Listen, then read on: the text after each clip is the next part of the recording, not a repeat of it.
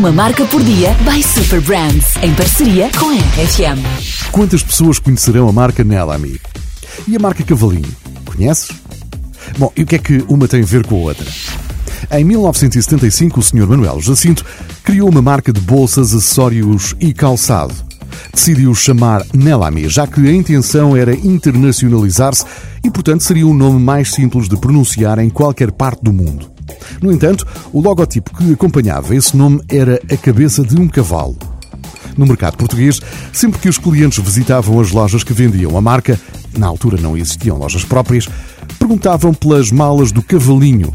Não se ouviam os clientes chamarem por Nelami em lado nenhum, mas sim por cavalinho.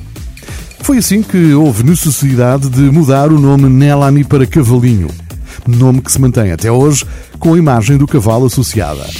É uma história simples e um exemplo claro de como uma marca surge e se ajusta pela paixão do seu público. Uma marca por dia by Super Brands, em parceria com a RFM. RFM, uma marca Super Brands.